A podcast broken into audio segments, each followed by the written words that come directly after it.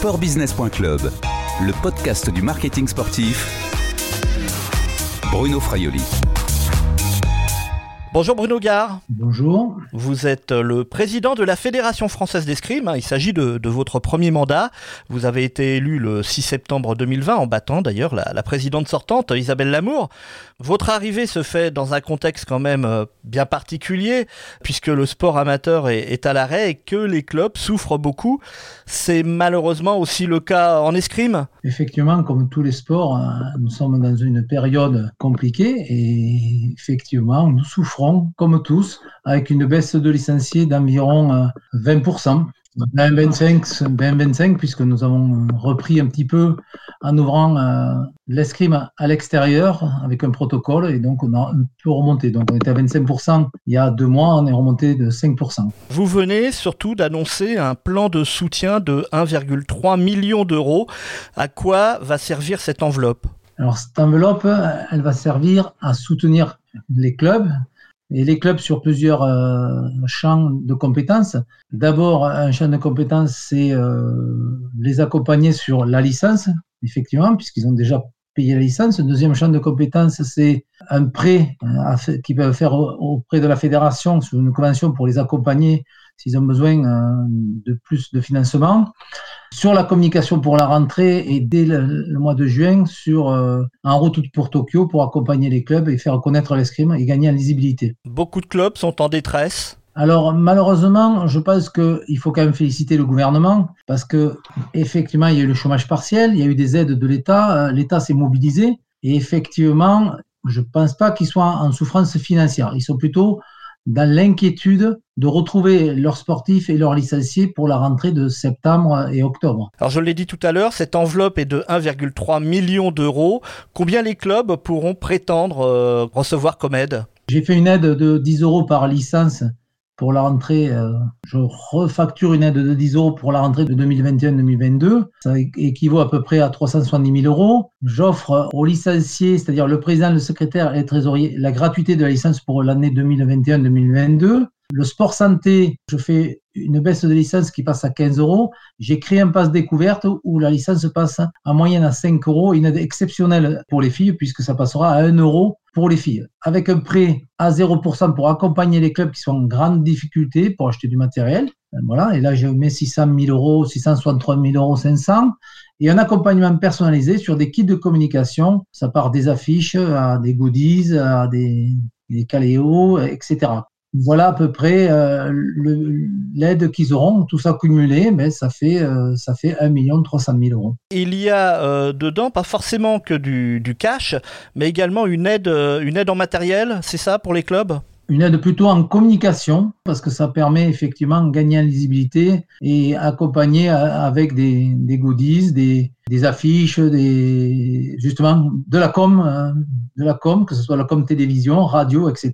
On a besoin de se faire reconnaître et, de montrer qu'on existe aussi euh, l'escrime, parce que malheureusement, euh, les sports d'intérieur, on est dans la souffrance euh, de nos licenciés. Vous avez réellement besoin de, communiquer pour euh, pourquoi? Pour garder vos, vos licenciés, en, recruter de, de, nouveaux? Comme tout le temps et tous les sports, on espère recruter des nouveaux pour augmenter le nombre de licenciés dans l'escrime française, puisqu'en fait, il faut qu'on arrive vers les 55 000 licenciés. Il y a également une euh, campagne de communication avec euh, notamment les athlètes hein, de haut niveau qui seront mobilisés.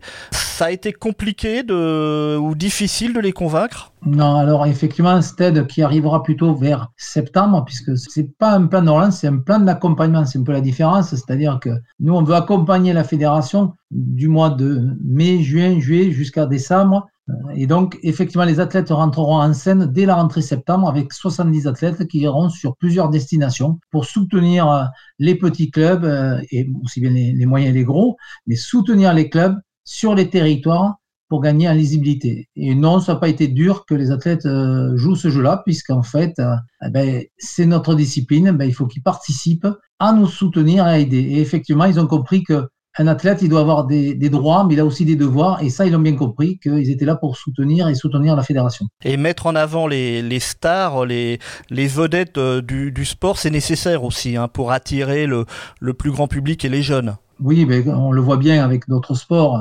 Dès qu'il y a une vedette, on s'identifie à, la vedette. Il y a certains sports qui l'ont bien compris. Ben nous, il faut qu'on commence à passer par, ce jeu-là, aller au plus près du public et du grand public pour se faire reconnaître. Vous avez parlé euh, de la relance euh, sur la rentrée au mois de septembre. Entre-temps, il y aura un événement important qui sera passé. Ce sont les, Jeux olympiques de, Tokyo. Est-ce que le fait de briller pourra également porter, à votre avis, euh, le, retour des jeunes escrimeurs dans les salles?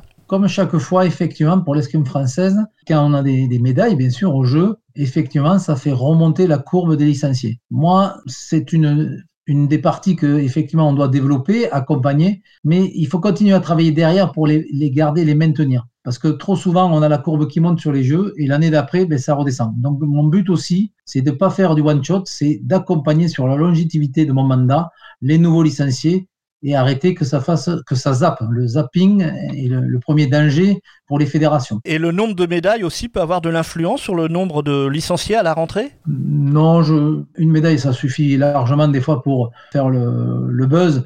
Effectivement, deux c'est mieux, quatre c'est l'idéal pour avoir plus de licenciés. Mais le mieux, c'est les médailles d'or.